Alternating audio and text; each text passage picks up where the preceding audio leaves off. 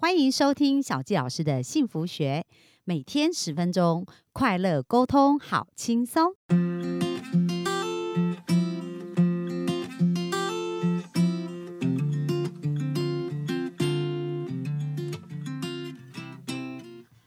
欢迎收听小纪老师的幸福学。那今天非常开心，我们又在空中跟大家见面喽。那今天呢，我们想要跟大家聊聊的这一个主题呢，它是提到啊，就是好的信任其实就是最有效的良方哦。那在很多互动的一个关系当中呢，信任都是一个非常重要的基础。那像在前一阵子，小纪老师办了蛮多吸引理想伴侣工作坊这样子的一个分享哦。那在带工作坊的一个过程当中呢，我也会先看看学生他们有什么想要问小纪老师的一些问题啊。而在这个问题的收集当中，我看到一些很有趣的一些呃问题，跟一些互动的一个思考的一个逻辑哦。像很多像我们知道我们的好女人们呢，她们就很想要希望遇到一个好男人嘛。那对他们来讲，忠诚这件事情是非常重要的。但是呢，在我呃协助的一个案例当中，那这位好女人呢，正在跟一个有妇之夫有一点。关系有一点纠缠哦，那他就说，可是他觉得这个男生也对他很好啊。那但是呢，他也知道他们不会在一起。可是他像遇到一个更好的男人。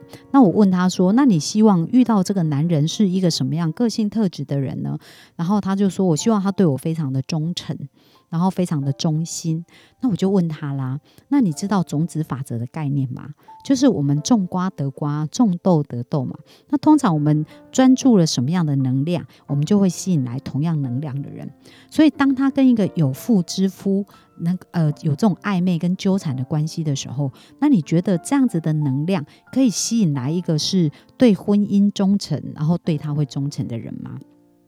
然后他自己想一想，就发现不会，所以他就非常清楚知道当下应该做什么样的选择，就是不要再跟对方有任何的一个瓜葛哦。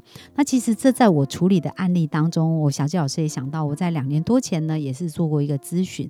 那当时那个咨询的对象也是他，其实是非常渴望婚姻的。那他也是有上了年纪了，将近六十岁的一个呃年纪，他很想要婚姻，呃，可是呢，他在跟他的。以前的高中、呃大学的同学，那当时他们也是有一段暧昧的关系，不过后来他们就各自去嫁娶了。但是他们对于彼此的情谊上面来讲，还是有一些情谊存在的。但是他，呃，我。协作这个案例，他当时是离婚，所以是单身。可是对方这个男生呢，其实是有家庭的。那他们因为同学会的关系，就有开始有一些互动。而这个男生也蛮常会找他聊天，他感觉到好像隐约当中呢，是有一些暧昧的一个情愫在哦。那他就问我说：“老师怎么办？”就是。我现在觉得我很想要被关心，也很想要爱，可是我也不想造成对方家庭的困扰。那我就问他说：“你还希望有幸福吗？”然后他说他真的很希望有一个幸福。那我就问他说：“那你希望的这个幸福关系是怎么样呢？夫妻的关系是怎么样？”他就是觉得希望彼此都能够非常的忠诚，而且能够信任彼此。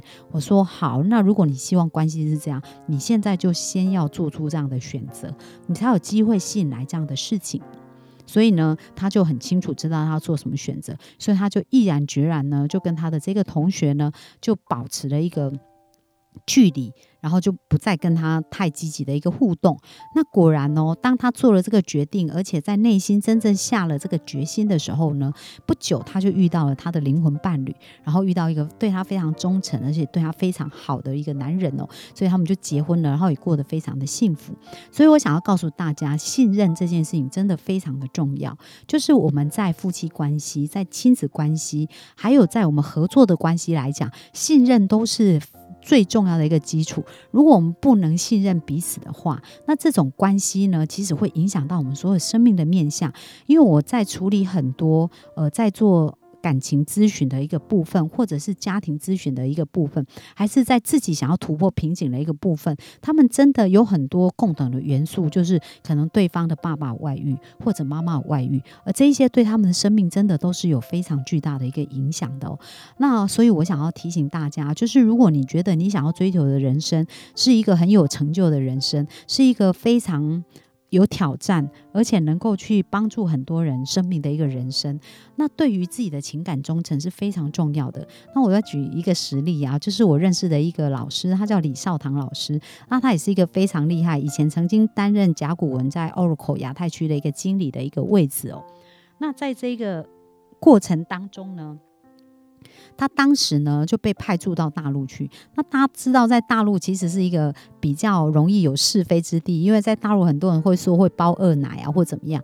那当时李少堂老师他去大陆工作的时候，他就非常坚持一点原则，因为他去他是为了他的事业，而他觉得道德清白就跟他事业清白是一样的重要。所以在那里，即使有人自己投怀送抱，他就是完全不为所动。他非常清楚自己的标准在哪里，所以他对他的太太忠诚。所以大家可以。想象一个这样子的领导者，是不是你会更想要跟随他？因为他在他的道德，还有在他的人生的选择上是非常清楚的。所以，我呃今天为什么会谈到这个部分呢？因为在信任的关系上面来讲，他真的是有非常巨大的一个力量的。哦。那接下来我就来谈一谈这一个呃我们的张炳慧博士呢，遇到他孩子说谎的时候，他怎么来处理？因为我我们在生命当中可能有时候也是会遇到别人说谎。那这个说谎的时候呢，其实我们是。有机会帮他重新建立一个新的思考逻辑跟思思考神经链。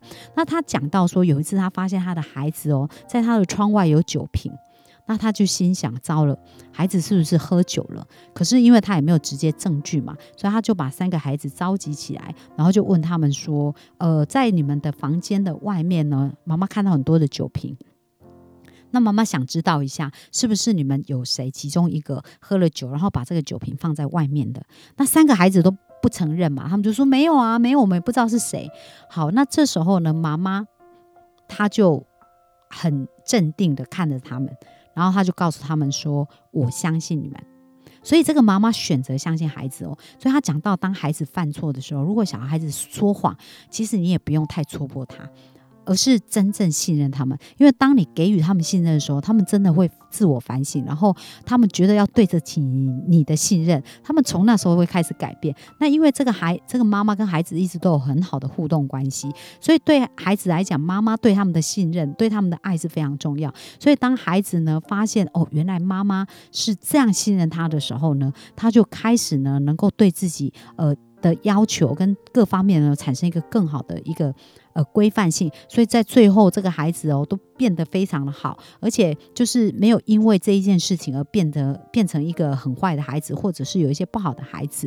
那这个妈妈呢，她也谈到说，诶，当她在跟孩子互动的过程当中，她也给孩子一些挑战哦，然后给孩子一些规则，然后帮助孩子在这个规范下呢，能够做更好的一个选择。而当他做好了规范，他就是完全信任孩子。然后当孩子有一些偏颇的时候，就透过这样问题的对谈去。帮助孩子厘清。那他讲到第一个就是规则，就是要制定规定。因为如果我们没有规定，就是没有自律的话，就是很难自由嘛。所以他会跟孩子一起去厘清这些规定是哪一些。而第二个就是坚持到底。那他这个坚持到底呢？比如说他们有一个规定，就是九点睡觉。那有一次他的女儿因为考试来不及准备完，他就跟他妈妈说：“妈妈，我可不可以呃念完书再睡觉？我今天可不可以超过九点睡觉呢？”那妈妈哦，她就是说，孩子其实都在测试我们的规定，对于规定的坚持的程度。那妈妈就没有生气哦，可是她就很平常的跟他讨论说，我们已经讲好了，我们的规则就是九点睡觉。那其实你如果要考试，你白天是有足够的时间准备，而不是现在要睡觉才用睡觉时间来准备。所以你还是去睡觉。所以妈妈的坚持呢，这个孩子后来还是去睡觉了。那当然，他就隔天就没有准备完就去考试。不过大家有没有想，从这件事情，孩子有没有学习到一个？非常重要的标准，就是在生命当中很多的优先顺序，他有没有从这个事情当中去学习到，而让他在未来可以做得更好哦？那我相信这样子的一个坚持，对孩子是一个非常好的帮助。然后第三个，他讲到遵守约定，他讲到说，当我们去承诺孩子的时候，我们就要呃去坚持这个承诺。他讲到有一次他去接孩子下课。但是他除了他遵守约定，孩子也是要遵守约定。那这些孩子跟同学聊天聊得太高兴了，然后妈妈就在车上等，然后等了二十分钟以后，孩子都没有来。那后来这个妈妈就走到孩子的面前哦，然后就跟孩子心平气和的说。呃，妈妈在车上等了二十分钟，然后我觉得你们好像还有很多话想要聊，那没关系，妈妈先回去了，然后你们再自己走回去。然后这时候妈妈就走回去开车，把车子开走了。然后从学校走到他们家，其实是需要走差不多两个小时的路。但是为什么这个妈妈坚持要这么做？但是她没有生气哦，她不是带着情绪，而是她心平气和跟孩子讲，那她要孩子学习自己能够负责任。对于自己的承诺要负责任，所以其实再一次哦，孩子在这个事件当中也写下了一个城市，了解哦，原来负责任，原来信守承诺这件事是这么重要。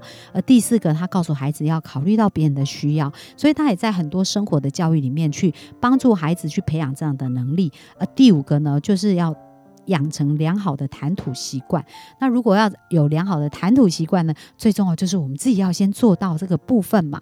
所以呢，当我们如果能够透过这样子去建立我们人生的价值观，跟我们人生很多重要的一个选择的时候，那我们就会发现我们的人生真的可以在一个轻易丰盛的一个状态耶。因为我们信守承诺，然后呢，我们去建立一个良好的关系，然后我们拥有很多的贵人。所以各位，你觉得如果你运用这一些能力在你的职场上，你会不会能够得到很多很多的帮助呢？所以今天的分享就到这边，希望对大家有帮助哦。那我们今天分享就到这里了，谢谢，拜拜。